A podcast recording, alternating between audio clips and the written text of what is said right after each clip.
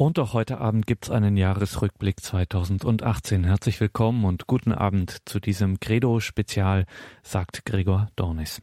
2018 war das Jahr der großen Jubiläen und auch Gedenktage. 400 Jahre Ausbruch des Dreißigjährigen Krieges beispielsweise, 100 Jahre Ende des Ersten Weltkrieges, 70 Jahre Proklamation der Erklärung der allgemeinen Menschenrechte durch die Vereinten Nationen, 40 Jahre drei Päpstejahr und vieles, vieles mehr.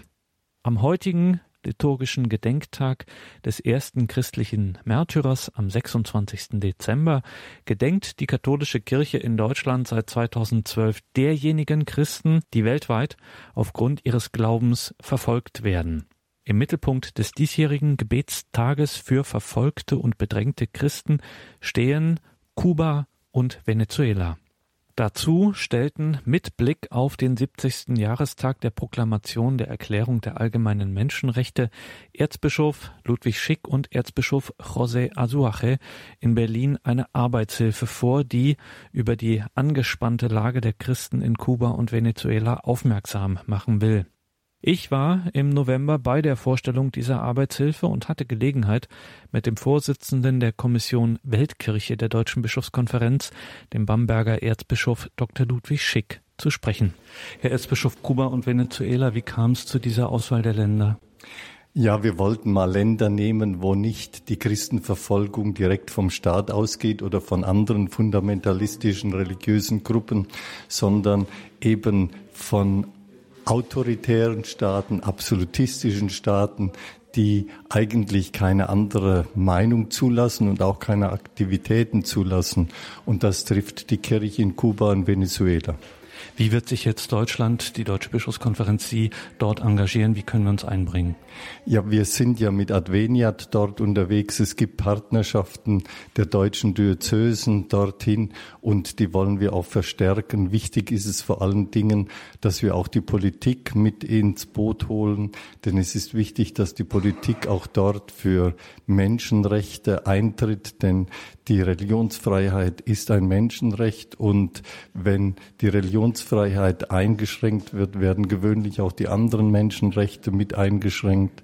Also es ist wichtig, dass dort eine partizipative Gesellschaft aufgebaut wird, in der dann die Christen und die Kirchen mitwirken können und nach allem, was wir aus der Geschichte wissen und auch heute, ist ja die Freiheit der Einzelnen, die Partizipation möglichst vieler immer auch das Beste für eine Gesellschaft. Letztlich dient das dem Gemeinwohl, wenn die Freiheit der Christen und die Freiheit anderer gewährleistet ist. Jetzt haben Sie davon gesprochen, dass Sie die Politik auch ins Boot holen wollen. Niemand weiß das so wie Sie, Erzbischof Schick, ähm, wie die Lage der Christen weltweit ist und wie wenig es auch oft Beachtung findet. Wie realistisch ist die Chance, dass Sie hier tatsächlich jemanden Politik mit ins Boot kriegen und hier für Ihre Ziele weiter arbeiten können? Ja, man muss aber auch feststellen, äh, dass es zu wenig ist, dass die Politik sich für Menschenrechte und gerade für Religionsfreiheit einsetzt, aber dass sich in den letzten Jahren vor allen Dingen auch in Deutschland und auch in Europa einiges getan hat. Wir haben einen Religionsbeauftragten jetzt in der Bundesregierung. Wir haben auch einen starken Befürworter zum Beispiel in Kauder gehabt und haben ihn. Es ist auch schon einige Mal ein Hearing hier gewesen, von der Bundesregierung geplant und initiiert. Da hat sich einiges getan, aber es ist sicher immer noch zu wenig. Wenn äh, Politiker auf Reisen gehen, um Wirtschaftsabschlüsse zu machen, sollten sie immer die Frage der Menschenrechte mit benennen und äh, darauf hinweisen, dass sie eingehalten werden und dann nochmal speziell das Recht der Religionsfreiheit. Dieses Engagement in Kuba und Venezuela zum Beispiel, kann das auch Auswirkungen auf die deutsche Kirche haben? Kann uns das hier in unserem Leben die Christen beeinflussen? Die weltkirchliche Arbeit ist meines Erachtens eine wichtige Arbeit für unsere Kirche hier. Wir sind zum Teil müde geworden, kreisen um uns selber, haben unsere Probleme, die wir als die wichtigsten auf der ganzen Welt erachten. Wenn wir uns mehr dort engagieren, sehen, wie es in diesen Ländern geht und nach diesem dreifachen Schritt, also des Interesses, des Betens füreinander und dann auch der Solidarität, der praktischen Solidarität, das hat Wirkungen auf uns. Da werden wir wieder frischer, da kommt frischer Wind in unsere Kirche. Wenn wir uns weltkirchlich engagieren, tun wir viel Gutes auch für uns. Erzbischof Dr. Ludwig Schick, der Vorsitzende der Kommission Weltkirche der Deutschen Bischofskonferenz, bei der Pressekonferenz zur Vorstellung der Arbeitshilfe zur Situation der Christen in Kuba und Venezuela. Die Kirche in Kuba ist für lateinamerikanische Verhältnisse zwar zahlenmäßig relativ klein, doch sie versteht sich als Stimme des Volkes und das macht sie, die Kirche auf der Insel, zu etwas Besonderem. Wenn Gläubige von ihrem christlichen Menschenbild ausgehend öffentlich in Kuba Meinungsfreiheit einfordern, drohen ihnen sofort Sanktionen. Aber nicht nur das. Durch ihre soziale, kulturelle und pädagogische Arbeit hat sich die Kirche über die katholische Bevölkerung hinaus zwar viel Ansehen erworben, aber sie gerät auch unter Verdacht, wie Erzbischof Schick erläuterte. In Kuba werden alle privaten und gesellschaftlichen Initiativen, die im Verdacht stehen, das Gestaltungsmonopol der Staatspartei in Frage zu stellen, werden eingeschränkt oder auch ganz verhindert. Religiöse Akteure, deren pastorales und karitatives Engagement politische Züge annimmt, das ist quasi zwangsläufig so, wenn man sich für die Armen einsetzt, dann kann es nie nur darum gehen, ihnen die Scheibe Brot zum Überleben für von heute Morgen bis heute Abend zu geben, sondern wir müssen die Situation ändern, die den Armen hilft, auch eigenständig ihr Leben zu leben. Und das ist immer Politik. Und deshalb werden manche fast rein karitative äh, Initiativen von absolutistischen Staaten gleich als politische Einmischung verstanden. Und dann folgen eben administrative Schikane oder systematische Benachteiligung bis hin auch zu Gefängnisstrafen. Und all das ist in Kuba auch an der Tagesordnung. Und auch die Lage in Venezuela ist dramatisch. Die Arbeitshilfe der Deutschen Bischofskonferenz zur Situation der Christen in Kuba und Venezuela nennt die Kirche von Venezuela die einzige verbliebene Opposition im Land das seit 1998 sozialistisch regiert wird, insbesondere nach dem Tod des charismatischen Präsidenten Hugo Chavez 2013 und des gleichzeitigen Verfalls des Erdölpreises an den internationalen Börsen stieg die Zahl der Menschen, die Hunger leiden. Medikamente für die Mittel- und Unterschicht gibt es de facto nicht mehr. Die galoppierende Inflation Medien berichten von bis zu 13.000 Prozent allein in diesem Jahr 2018. Die galoppierende Inflation vernichtet den ohnehin spärlichen Lohn. 87 Prozent der venezolanischen Haushalte leben unterhalb der Armutsgrenze. Und das führt zu dramatischen Migrationsbewegungen. Schätzungen zufolge haben bereits vier Millionen Menschen Venezuela verlassen, beklagte bei seinem Besuch in Berlin auch der Vorsitzende der venezolanischen Bischofskonferenz, Erzbischof José Luis Azuaje. Alrededor de unos 5.000 perso de unas 5.000 personas. Und täglich verlassen ungefähr 5000 Menschen das Land. Han habido tres oleadas äh, wir hatten drei Wellen der Migration, das heißt der Auswanderung in diesem Fall. Zum einen sind es die äh, Kinder, das heißt die direkten Nachfahren von Einwanderern, die in den Vor Vorgenerationen aus Europa, aus Lateinamerika und aus den USA zu uns eingewandert sind. Diese sind als erste wieder aus dem Land gegangen. Dann gab es die Welle der Auswanderung unserer Facharbeiter und der gebildeten Leute, die teilweise im im Ausland studiert hatten und dann wieder ins Land zurückgekehrt sind, um hier bei uns zum Leben, die dann aber letzten Endes das Land doch wieder verlassen haben und ins Ausland gegangen sind, weil die wirtschaftlichen Bedingungen bei uns so schlecht geworden waren. Zum Beispiel die Fachleute, die Fachingenieure, die in Erdölunternehmen, unserem staatlichen Erdölunternehmen in Dessa gearbeitet haben, Ingenieure, die in andere erdölfördernde Länder ausgewandert sind, weil, wie gesagt, unsere wirtschaftlichen Bedingungen so schlecht geworden waren. Pero nos preocupa una tercera oleada, que es la oleada de los pobres de los que no tienen nada. Und jetzt, was besonders ähm, besorgniserregend ist, ist diese dritte Welle von Auswanderung. Das sind die ganz armen Leute, die wirklich nichts besitzen, die die Grenze überqueren mit vielleicht 20 Dollar in der Tasche, um im jenseits der Grenze ein neues Leben zu finden. Wie Sie wissen ja, wir haben ja die Grenze auf der einen Seite mit Kolumbien und mit der andre, auf der anderen Seite mit Brasilien. Die Lage in Venezuela ist dramatisch, das hat Erzbischof José Luis Azuaje in Berlin bei einer Pressekonferenz zur Vorstellung der Arbeitshilfe der Deutschen Bischofskonferenz zur Situation der Christen in Kuba und Venezuela deutlich zum Ausdruck gebracht, stellenweise mit scharfen Worten. Er sprach angesichts des politischen Drucks der Unterdrückung der Menschenrechte in Venezuela sogar von einer Kultur des Todes. Y el centro de la problemática social ähm, Im Zentrum dieser Problematik, äh, den wir als Kirche so sehen, ist das Nichtrespektieren des Lebens, das heißt das Nichtrespektieren der Würde des Menschen, das heißt die Verletzung der Menschenrechte, die Menschenrechte, die wir brauchen, um zusammen leben zu können, welches das venezolanische Volk bedroht als eine Gesellschaft. Und auf diese Art und Weise sprechen wir von einer Kultur des Todes eine dramatische Lage für die Menschen in Venezuela, die insbesondere die Kirche in Venezuela fordert. Y podríamos preguntarnos qué tiene que ver todo esto con la religión cristiana, católica.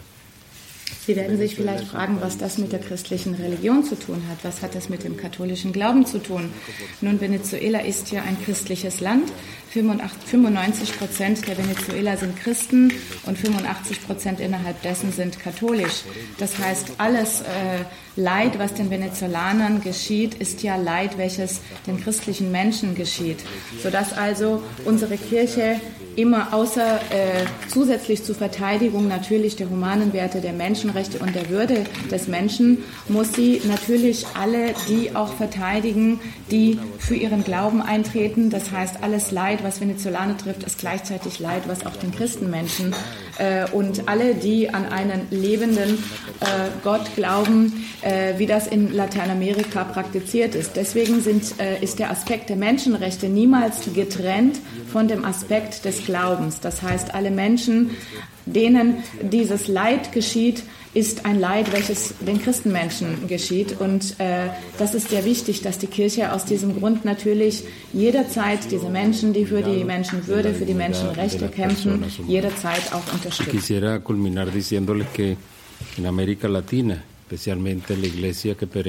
Und schließlich, um zum Schluss zu kommen, möchte ich sagen, dass in Lateinamerika die Kirche, die äh, christliche Kirche immer so gehandelt hat. Die christliche Kirche hat immer auf sehr intensive Art und Weise teilgenommen am Leben der Menschen, der Gesellschaft, und zwar durch die Methode des, des Sehens, des Fühlens, des Beurteilens und des Handelns. Das heißt also, wir sehen die Realität und wir machen diese Realität, die wir erfahren, die wir um uns herum sehen, zu unserer eigenen Realität. Das ist das Projekt und das ist das, was Gott vorgesehen hat äh, für uns, die wir im Dienste der Völker stehen, im Dienste Gottes und wir befolgen das. Das heißt also, das ist das, dieses Werk, dem wir, äh, dem wir unser Leben gewidmet haben, um die Situation unserer Völker in diesen Ländern zu verbessern verbessern. Dankeschön.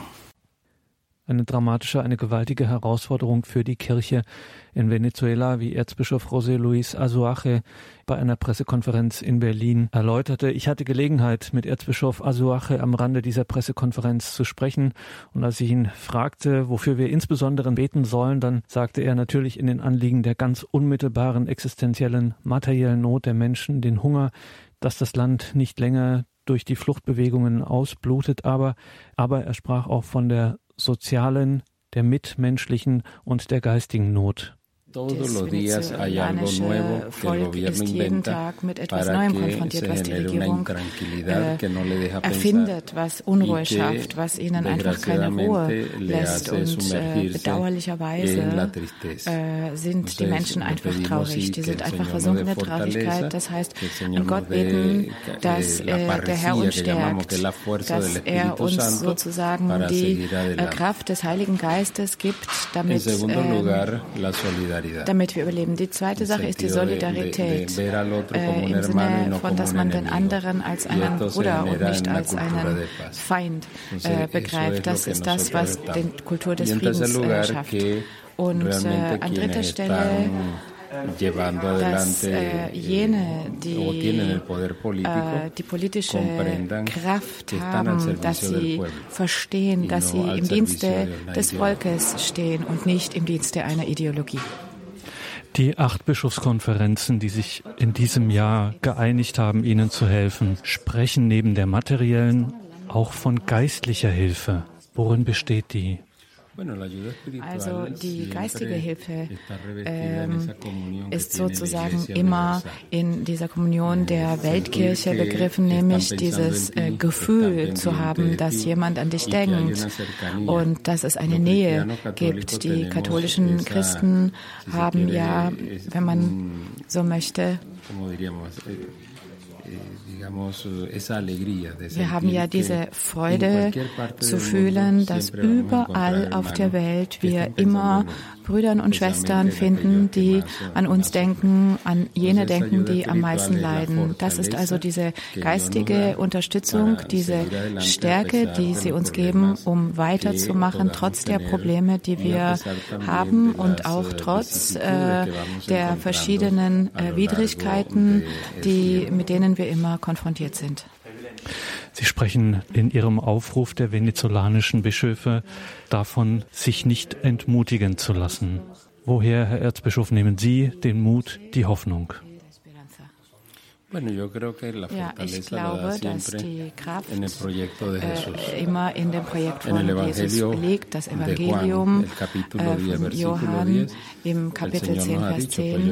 Äh, der Gott hat uns gesagt, äh, ich bin dafür gekommen, dass äh, ihr Leben habt, und zwar ein gutes Leben, nicht äh, irgendein Leben, nicht ein Leben von Leiden, von Not und alles, was wir daran denken, dafür steht steht ja auch das Kreuz Christi und natürlich auch die Wiederauferstehung. Das heißt, das Leben muss immer in Fülle sein, ein Leben in guter Qualität und ein Leben in Würde. Soweit Erzbischof José Azuaje, der Vorsitzende der venezolanischen Bischofskonferenz, und Erzbischof Ludwig Schick im November dieses Jahres bei der Vorstellung der Arbeitshilfe der Deutschen Bischofskonferenz zur Situation der Christen in Kuba und Venezuela. Seit 2012 ist der 26. Dezember in der katholischen Kirche in Deutschland der Gebetstag für verfolgte und bedrängte Christen. In dieser Sendung schauen wir auf die großen Gedenktage dieses Jahres und da durfte auch der 23. Mai nicht fehlen. Was war da? Am 23. Mai entzündete sich vor 400 Jahren im Prager Fenstersturz, historisch ganz korrekt im sogenannten zweiten Prager Fenstersturz, aber das nur am Rand, entzündete sich einer der grauenvollsten Flächenbrände der europäischen Geschichte. Tagespostredakteur und Bestsellerautor Josef Bordert erinnerte bei uns an diesen 23. Mai vor genau vier Jahrhunderten. Vor 400 Jahren begann der Dreißigjährige Krieg. Daran zu erinnern fällt heute schwer, denn zu weit weg liegen die Ereignisse in der ersten Hälfte des 17. Jahrhunderts, zeitlich aber auch der Sache nach. Katholiken und Protestanten, die sich um die Vorherrschaft in Mitteleuropa streiten, sind in einem heute weitgehend entchristlichten Kontinent kaum noch vermittelbar. Im Vordergrund des Gedenkens steht daher in diesem Jahr der Erste Weltkrieg, der vor 100 Jahren endete. Doch die Erinnerung an den Dreißigjährigen Krieg ist wichtig, heute vielleicht wichtiger denn je. Herfried Münkler zeigt in seinem jüngst erschienenen 1000 Seiten Monumentalwerk mit dem Titel Der Dreißigjährige Krieg, europäische Katastrophe, deutsches Trauma, dass dieser eine Art Mutter aller modernen Kriege war und uns die Geschichte der Neuzeit aufschließt wie kaum ein anderes Ereignis. Ein entscheidender Aspekt ist dabei die Entstehung einer wegweisenden europäischen Ordnung, in der Staaten ihre äußere und innere Form erlangten und das Völkerrecht unter dem Leitgedanken der Souveränität entstehen konnte. Auch den Ersten Weltkrieg als Kräftemessen neuer europäischer Nationalstaaten um die kontinentale und im Zuge des Kolonialismus auch globale Vorherrschaft können wir besser verstehen, wenn wir ihn vor dem Hintergrund des langen Ringens um die Macht in Europa betrachten, das 1618 begann und 1918 endete. Des Weiteren ist eine Beschäftigung mit dem Dreißigjährigen Krieg unerlässlich, weil und soweit heute gerne Vergleiche zwischen dem Terror des Islamismus und der kriegerischen Gewalt von Christen dafür herhalten müssen, das Christentum mit der Gewalthypothek zu belasten und zugleich den Islam aus der Kritik zu nehmen. So wird eine Kontinuität suggeriert, die Al-Qaida, den IS und andere islamistische Terrorgruppen in eine Traditionslinie mit den Kombattanten des Dreißigjährigen Krieges stellt um so die Gewaltaffinität von Religion insgesamt nachzuweisen. Motto, ihr wart doch auch nicht besser. Was dabei unter vielem anderen übersehen wird, der europäische Mächtekonflikt im 17. Jahrhundert ist vielmehr ein Konstitutions-, denn ein Konfessionskrieg gewesen. Beim Dreißigjährigen Krieg handelt es sich um das finale Element einer längeren Krisenphase oder um eine Phase der Kriegsverdichtung im Zusammenhang mit der Bildung neuer Staaten in Mitteleuropa. Diese These vertritt etwa der Historiker Johannes Burkhardt. Burkhardt beschreibt den Krieg nicht allein als konfessionell motivierten Religionskonflikt, sondern hebt den Mächtekonflikt hervor, der den Krieg auch zu einem Unabhängigkeitskrieg und zu einem Kampf um die Verfassung geraten ließ. Ähnlich äußerte sich zuletzt auch Herfried Münkler in einem Interview mit der Tagespost. Wenn die Frage gestellt wird, wie es zum Dreißigjährigen Krieg kommen konnte, so dürfen drei Aspekte in der Antwort nicht fehlen. Erstens der Augsburger Religionsfriede, zweitens die Krise der Verfassungsorgane und schließlich drittens die Konstituierung der Gegnerschaften in Union und Liga. Einen entscheidenden Schritt in der Auseinandersetzung zwischen Protestanten und Katholiken im späten 16. und frühen 17. Jahrhundert bildete der Augsburger Religionsfriede von 1555. Nach der von Martin Luther ausgelösten Reformationsbewegung kämpften seine Anhänger, die Protestanten, im Reich um die Anerkennung ihrer Konfession, das katholische Establishment an ihrer Spitze der Kaiser hingegen um deren Eindämmung. Nach dem Scheitern des Augsburger Interims 1548, das auf Initiative des Kaisers Karl V. zustande kam, wurde 1555, in dem Jahr also, in dem Karl als Kaiser abdankte, versucht, die konfessionellen Streitigkeiten auf eine politisch-rechtliche Art zu regeln, wobei eine endgültige Lösung des zugrunde liegenden Konflikts auf später vertagt wurde. Die auf diese Weise zustande gekommene Vereinbarung enthielt vor allem zwei zentrale Bestimmungen. Erstens wurde die Augsburger Konfession unter den Schutz des allgemeinen Landfriedens gestellt und somit rechtlich anerkannt.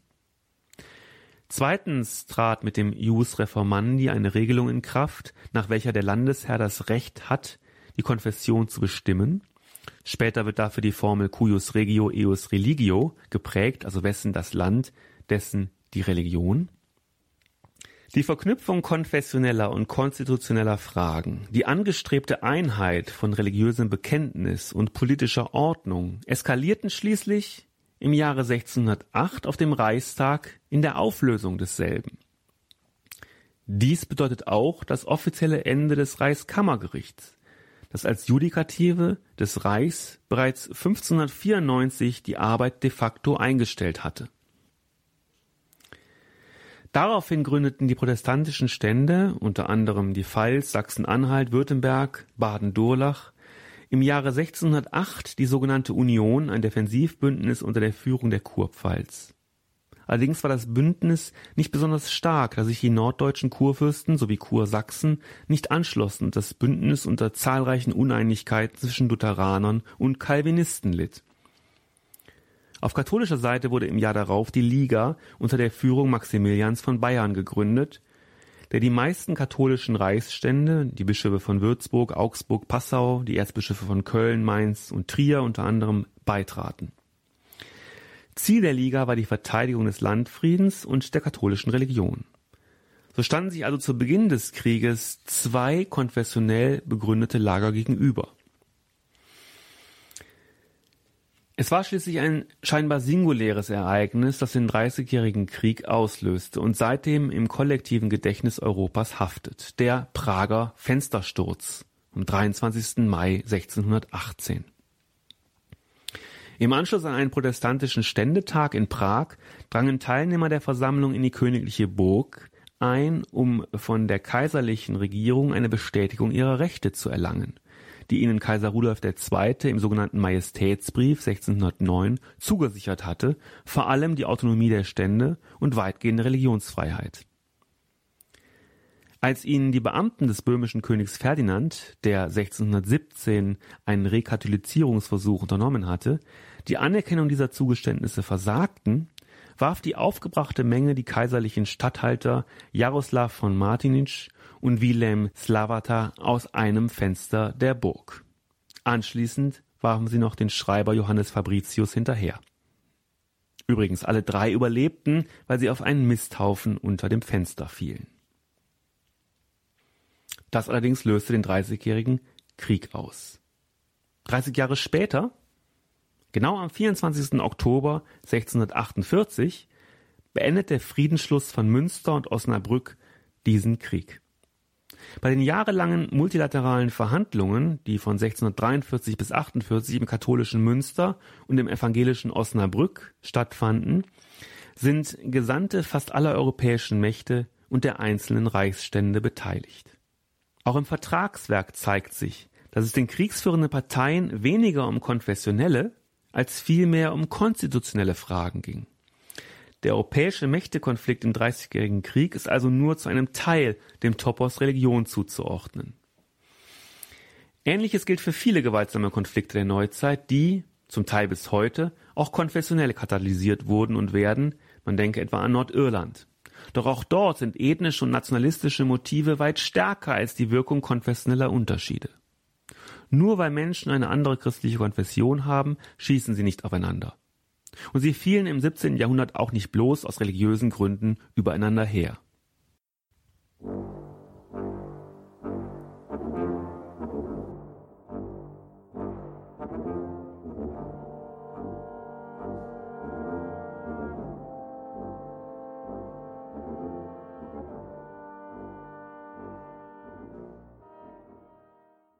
Willkommen zurück in der Credo-Sendung, sagt Gregor Dornis mit einem Spezial zu den großen Jubiläen, den Gedenktagen dieses Jahres 2018. Es gab einige runde Geburtstage zu feiern und einer davon war der 70. der katholischen Zeitung Die Tagespost. Aus diesem Anlass hat Tagespost-Chefredakteur Oliver Maxan mal zehn Gebote des katholischen Journalismus aufgeschrieben. Die Vertrauenskrise in die professionellen Medien verstärkt sich. Die einen sehen die Medien als Bollwerk gegen im Netz kursierende Fake News. Die anderen kritisieren Bevormundung, die sich als Haltungsjournalismus tarnt. Vom Vorwurf der Lückenpresse ist es bis zum Vorwurf der Lügenpresse oft nicht mehr weit. Katholischer Journalismus hat es noch schwerer.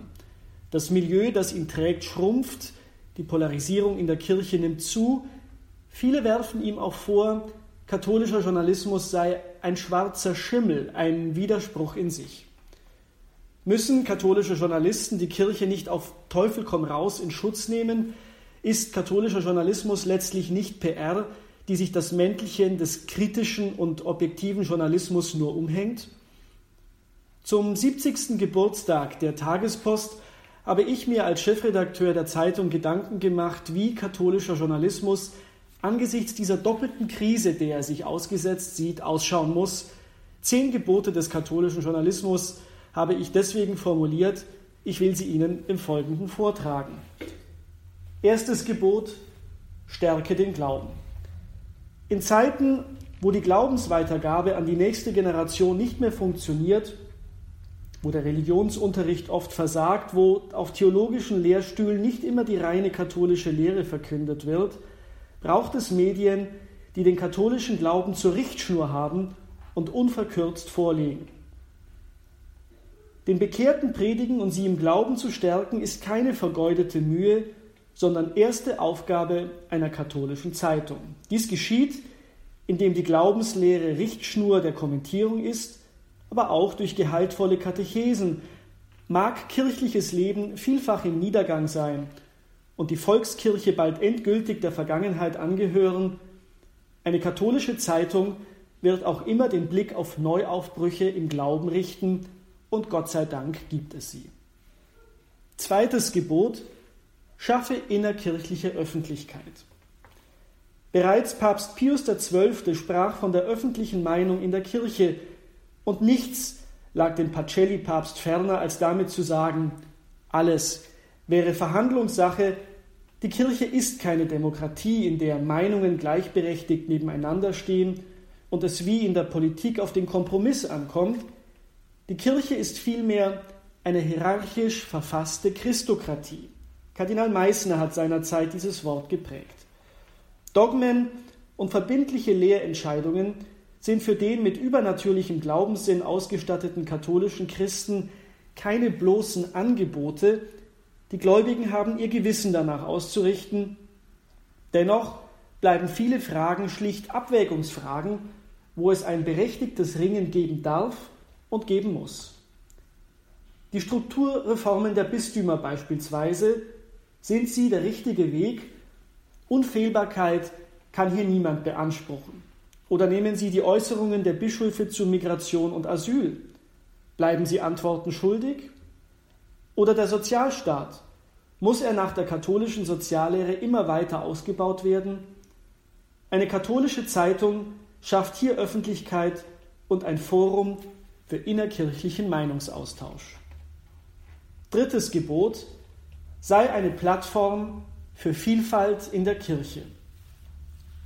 Eine katholische Zeitung orientiert sich am Lehramt. Sie ist aber nicht das Lehramt. Eine Redaktionskonferenz ist keine Vollversammlung der Glaubenskongregation. Wenn Redakteure ihre spirituellen oder theologischen Vorlieben zur Richtschnur machen, dann läuft etwas schief. Vielmehr muss gelten, jeder, der mit Papst und Weltkirche katholisch sein will, hat seinen Platz im Blatt. Die Freunde der überlieferten Liturgie haben dasselbe Hausrecht wie die Anhänger charismatischer Gebetsformen. Eine katholische Zeitung ist Heimat für viele Spiritualitäten, denn unter dem Dach der Kirche ist Platz für viele Wege zu Gott. Entscheidend ist dabei immer Einheit im Notwendigen, Freiheit im Zweifel, in allem aber Liebe. Was der heilige Augustinus seinerzeit predigte, ist auch für katholische Journalisten eine gute Richtschnur. Viertes Gebot, sei unabhängig, denn nur so bist du glaubwürdig. Journalismus, also das an der Wahrheit orientierte Sagen dessen, was ist, ist etwas anderes als Öffentlichkeitsarbeit oder PR. Beide haben ihr Recht in der Kirche. Die Pressestellen, die Kirchenzeitungen und kirchlichen Webseiten sind offiziöse Organe der Bistümer oder Orden. Sie sind ihrem Dienstgeber, in dem Regel dem Ortsbischof, verpflichtet. Kritischer Journalismus ist von vornherein gar nicht ihre Aufgabe, etwaige Fehlentwicklungen oder gar Missstände in Diözesen anzuprangern, ist deshalb von ihnen nicht zu verlangen. Sie arbeiten im Verteidigungsmodus und werden nicht dafür bezahlt, den Finger in die Wunde zu legen. Ein katholisches, aber nicht amtskirchliches Medium kann dies mit großer innerer und äußerer Freiheit tun, wo Generalvikare, durchaus zu Recht, Redakteuren über die Schulter schauen, da gibt es keine Unabhängigkeit, kann es keinen Journalismus geben und damit keine Glaubwürdigkeit. Fünftes Gebot, habe keine Angst vor Bischofsthronen. Katholischer Journalismus steht in einem grundsätzlichen Loyalitätsverhältnis zu Glaube und Kirche, es ist nicht seine Aufgabe, die Glaubenslehre in Frage zu stellen. Ein Pro und Contra etwa zur Frage, ob Frauen die Priesterweihe empfangen können, kann in einer katholischen Zeitung nicht stattfinden. Zu eindeutig hat sich die Kirche hierzu geäußert. Der Katholik liebt zudem den Nachfolger Petri und die mit ihm geeinten Bischöfe. Der Kritik entzieht sie das aber nicht. Nicht jede Entscheidung des Papstes ist unfehlbar, die Kurienreform kann man gut finden oder nicht und auch ein Papstinterview kann mal schiefgehen. Grundsätzlich gilt, auch Papst und Bischöfe müssen sich messen lassen am Glauben und der Sittenlehre der Kirche. Die heilige Katharina von Siena wusste das. Kritik wird aber immer von Wohlwollen getragen sein, sachlich argumentieren und keine schlechten Motive unterstellen, wo sie sich nicht beweisen lassen. Sechstes Gebot, verteidige die Kirche gegen falsche Angriffe. Eine katholische Zeitung kehrt nichts unter den Teppich. Bestes Beispiel die aktuelle Missbrauchskrise in der Kirche. Kardinal Ratzinger und dann Benedikt XVI. haben vorgemacht, wie man damit umzugehen hat, nämlich mit Null Toleranz. Eine katholische Zeitung baut deswegen keine Kulissen auf, um den Schmutz dahinter zu verbergen. Die Kirche ist heilig, ihre Glieder sind es aber meist nicht, das weiß ein katholischer Journalist. Genauso falsch ist es aber, aus der Missbrauchs eine Zölibatsdebatte zu machen oder alle Priester unter Generalverdacht zu stellen. Siebtes Gebot, sprich mit der Welt. Christen sind nicht von der Welt, aber leben in der Welt. Sie haben einen Weltauftrag. Es ist die Aufgabe katholischer Medien, kirchliche Lehre, christliches Menschenbild und katholische Weltanschauung gegenüber einer Öffentlichkeit, die ganz überwiegend nicht mehr glaubt, verständlich zu machen. Dem heiligen Petrus zufolge sollen wir jedem Rede und Antwort stehen, der uns nach dem Grund unserer Hoffnung fragt. Angesichts zunehmender Entfremdung vom Glauben, warum lehnt die Kirche etwa die sogenannte Ehe für alle ab? Warum sieht sie in den biopolitischen Entwicklungen der letzten Jahre oft keinen Fortschritt, sondern eine Bedrohung des Humanums, etwa bei der Präimplantationsdiagnostik oder der embryonalen Stammzellforschung? Weil der katholische Glaube und die christliche Moral auf Natur und Vernunft aufbauen, kann man auch gegenüber Nichtglaubenden argumentieren, ohne zwangsläufig auf die Bibel verweisen zu müssen. Achtes Gebot, trenne Meinung und Nachricht. Immer größere Teile der Öffentlichkeit misstrauen einem Journalismus, der die Grundregeln seines Berufs nicht mehr ernst nimmt. Eine der wichtigsten lautet, trenne Nachricht und Meinung. Leser sind keine unmündigen Wesen, sie wollen sich auf Basis von Fakten ihre Meinung bilden und nach diesen nicht im Meinungsbrei der Journalisten fahnden müssen. Nanny-Journalismus wiederum, der unangenehme Nachrichten ausblendet, weil sie ihm nicht ins Konzept passen, hat keine Zukunft. Er sägt am Ast, auf dem er sitzt.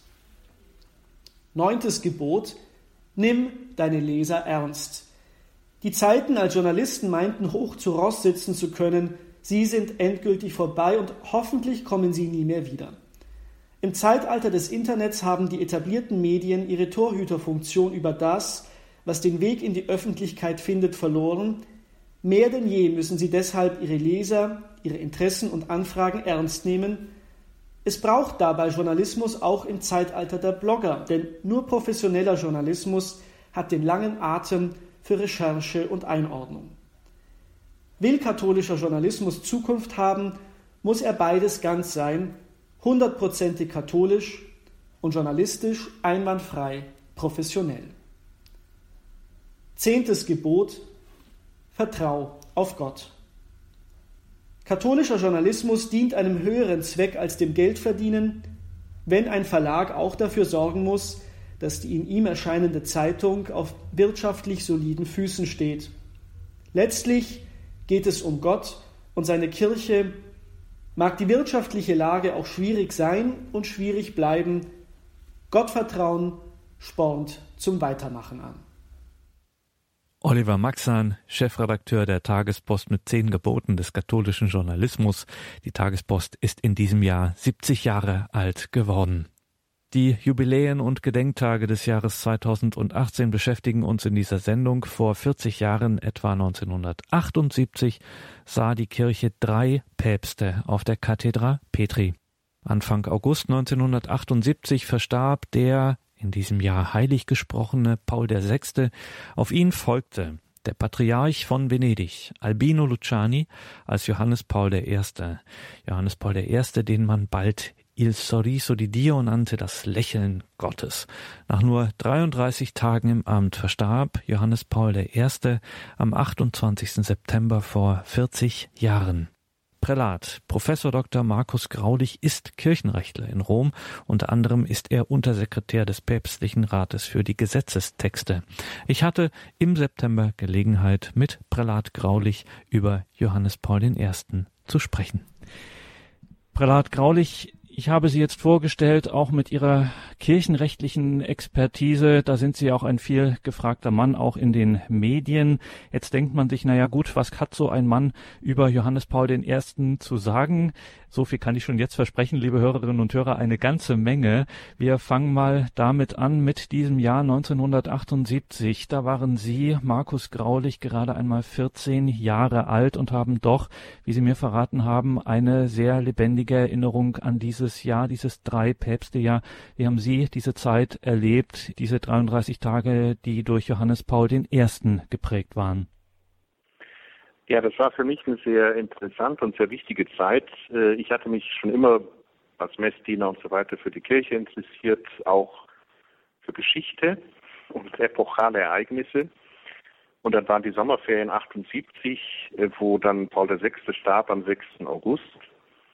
Und die Zeitungen dann natürlich darüber berichteten, wie geht ein Konklave, wie geht das vor sich, was passiert da, wie wird die Geheimhaltung, was ist mit dem weißen Rauch. Und das fand ich alles sehr spannend, sowohl aus einer kirchlichen als auch aus einer historischen Perspektive. Und habe mich da sehr beschäftigt. Es war damals auch eine sehr breite Berichterstattung in den Medien, sowohl über den Tod Pauls VI. als auch seine Beerdigung dann und die Vorbereitung des Konklaves und des Konklave selber. Ich habe das versucht, soweit es ging, zu verfolgen über die Medien. Damals gab es ja im Fernsehen nur drei Programme. Das war etwas weniger ausführlich als heute. Ich habe allein beim letzten Konklave auf drei Sendern kommentiert, also von daher ist die Auswahl größer geworden. Und habe das mit sehr großem Interesse verfolgt und war ziemlich bald fasziniert von dieser Gestalt des neuen Papstes, die nicht so hieratisch war wie Papst Paul VI, der immer etwas entrückt wirkte und äh, etwas fern von den Menschen, sondern der einfach durch sein Lächeln und die Art und Weise, wie er äh, auftrat, wie er rüberkam, auch in den Medien, dann im Fernsehen, eine ganz große Faszination auf mich ausgeübt hat.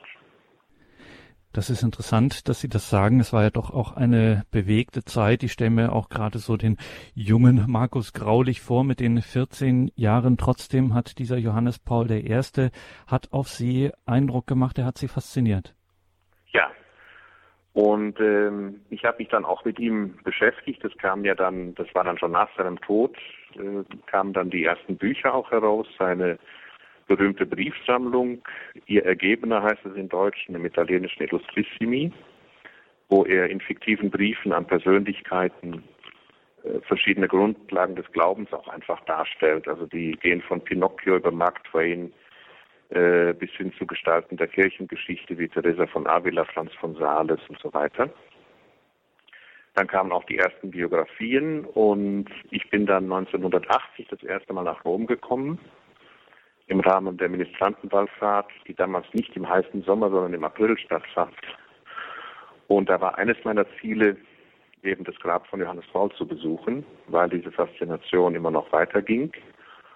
Und ich habe mir damals so eine Bleistiftzeichnung gekauft, weiß ich immer noch für 500 Lire, seinerzeit also ein ganz billiges Ding. Das hat seit 1980 hängt das in all meinen Zimmern oder in all meinen Wohnungen, wo ich seither gewesen bin, hängt das auf. Im Moment ist es bei mir im Speisezimmer und viele Gäste, die ich habe, die fragen dann auch danach, warum das da hängt. Sagt Prälat Professor Markus Graulich, mit dem wir heute verbunden sind, mit der Frage, wer war Johannes Paul I., jener 33 Tage Papst im Dreipäpstejahr vor 40 Jahren, 1978.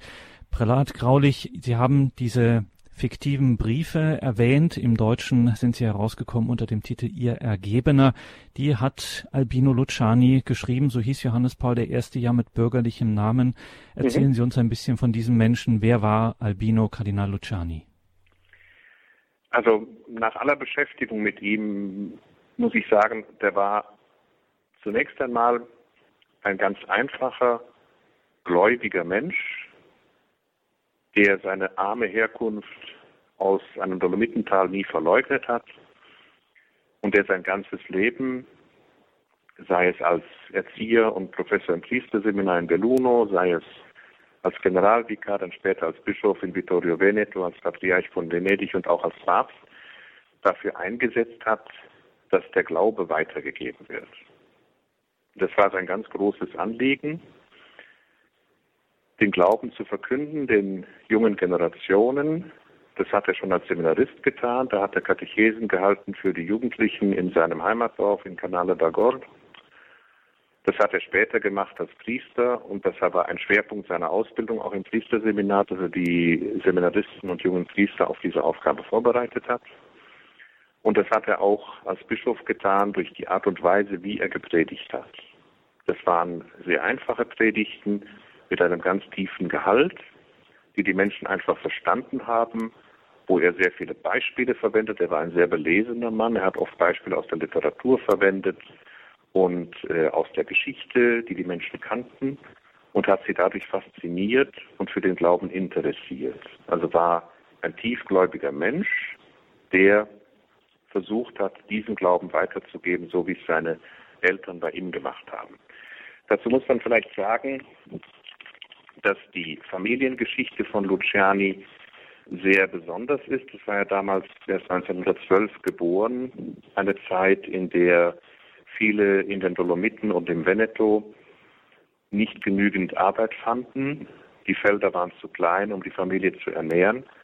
Und die Väter mussten oft emigrieren und zeitweise im Ausland leben. Der Vater von Luciani hat zum Teil in Deutschland gearbeitet, hat in der Schweiz gearbeitet.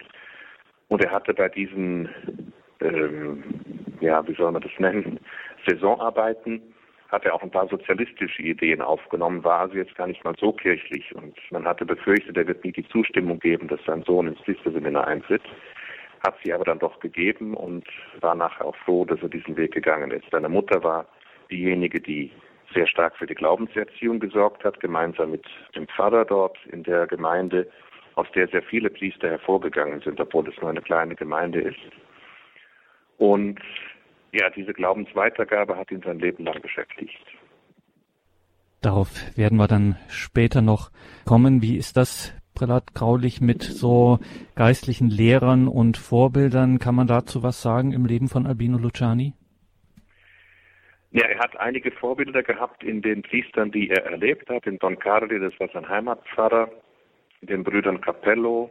Der eine war Pfarrer auch in seiner Heimat, der andere war ein berühmter Kirchenrechtler hier an der Gregoriana in Rom, Felix Capello, dessen Seligsprechungsprozess auch eröffnet wurde.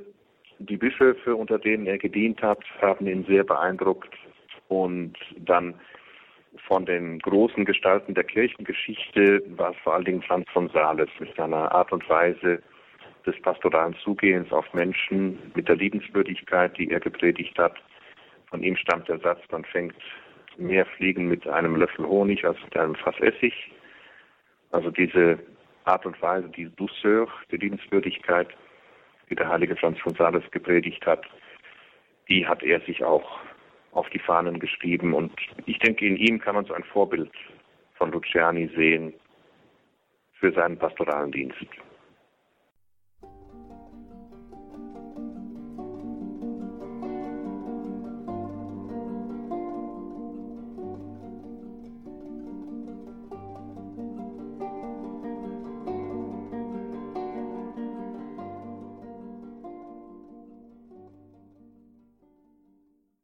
Johannes Paul I., wer war das, dieser Albino Luciani, der als einer der ersten Bischöfe von Johannes dem 23. geweiht wurde und dann schließlich und schlussendlich Patriarch von Venedig wurde und als solcher dann auch 1978 vor 40 Jahren am 26. August als Johannes Paul I.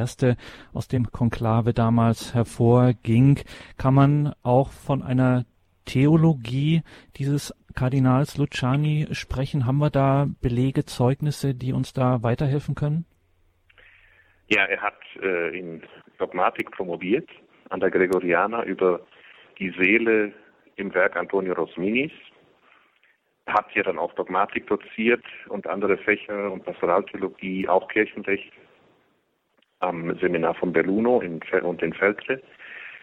Er war aber jetzt kein Wissenschaftler.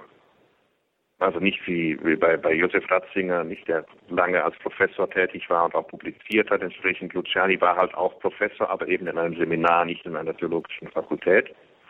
Und hat außer einem Buch keine Werke veröffentlicht. Seine Doktorarbeit hat er veröffentlicht und dann ein kleines Werk für Katecheten eben, Katechese in Brosamen, Katechese in Briccioli, wo er versucht, eben eine Methode der Katechese zu entwickeln, wie man den Glauben an die Jugendlichen weitergeben kann in der Katechese und im Religionsunterricht.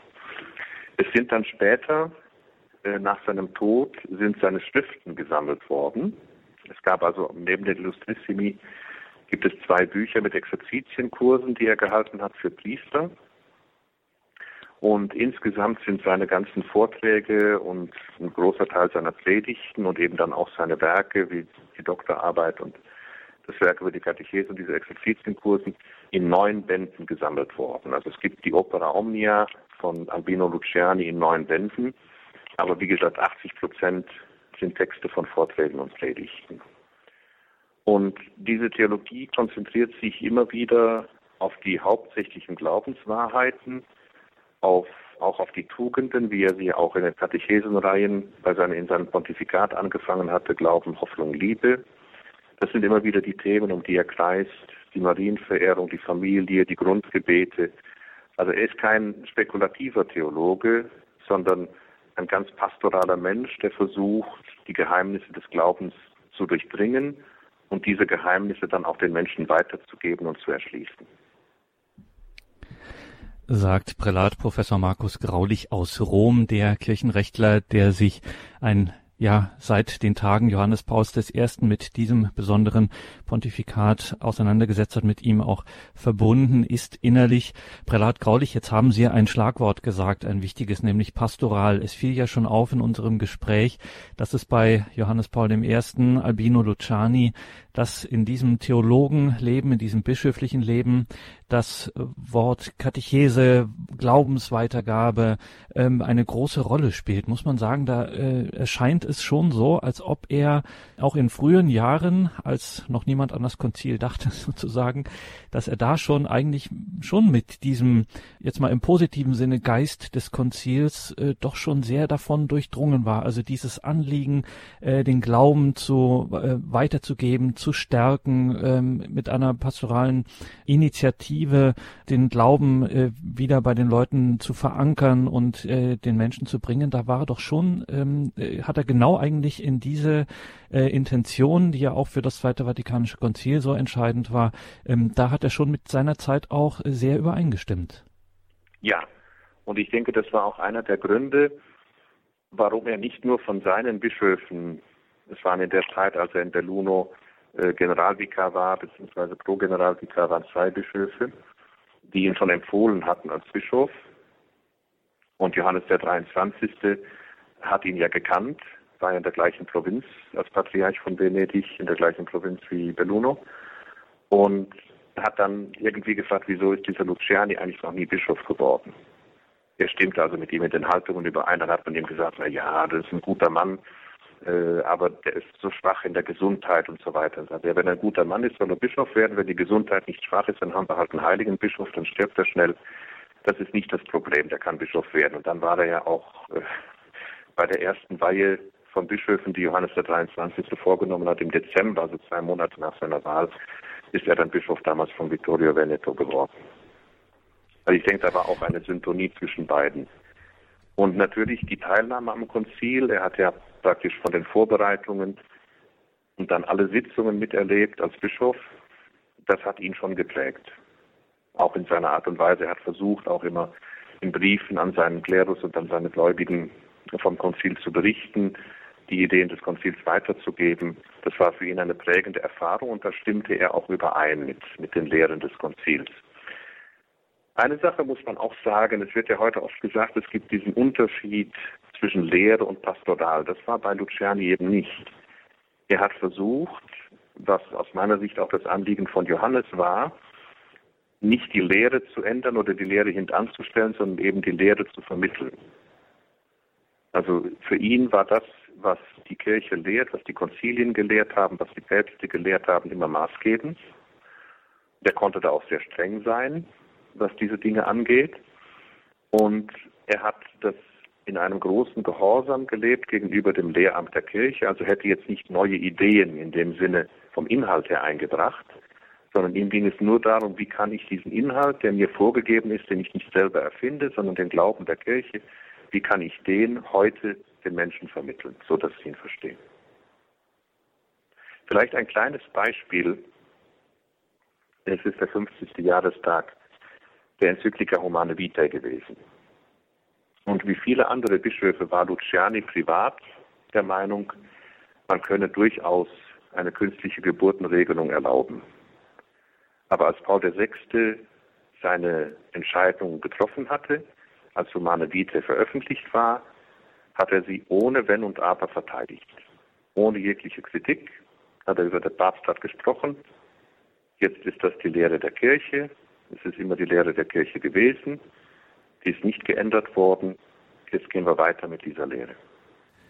Prälat Markus Graulich im September hier bei Radio Horeb über den vor 40 Jahren verstorbenen Johannes Paul I. Und damit schauen wir auf die Uhr. Die Stunde ist schon wieder vorbei. Morgen Abend schauen wir dann auf die großen Events dieses Jahres. Da war ja ganz schön was los und es gab bewegende Momente. Seien Sie dann wieder mit dabei und Danke, dass Sie uns auch in diesem Jahr nicht vergessen haben, dass Sie weiter für uns beten, opfern und spenden. Sie wissen ja, dass es Radio Horeb und Radio Maria überhaupt gibt, hängt einzig und allein an Ihrer Unterstützung. Gibt es die nicht mehr, gibt es auch das Radio nicht mehr. Also, dass wir hier miteinander beten können, wie jetzt bei den Heilungsgebeten oder gleich nachher um 21.40 Uhr in der Komplett, ist zum größten Teil Ihr Verdienst, liebe Hörerinnen und Hörer, die Sie für uns beten und spenden. Vielen, vielen Dank dafür. Vergelten Gott. Ich darf mich jetzt am Mikrofon verabschieden, freue mich, wenn wir dann gleich im Gebet geistlich miteinander verbunden sind. Einen gesegneten Abend und eine behütete Nacht wünscht ihr, Gregor Dornis.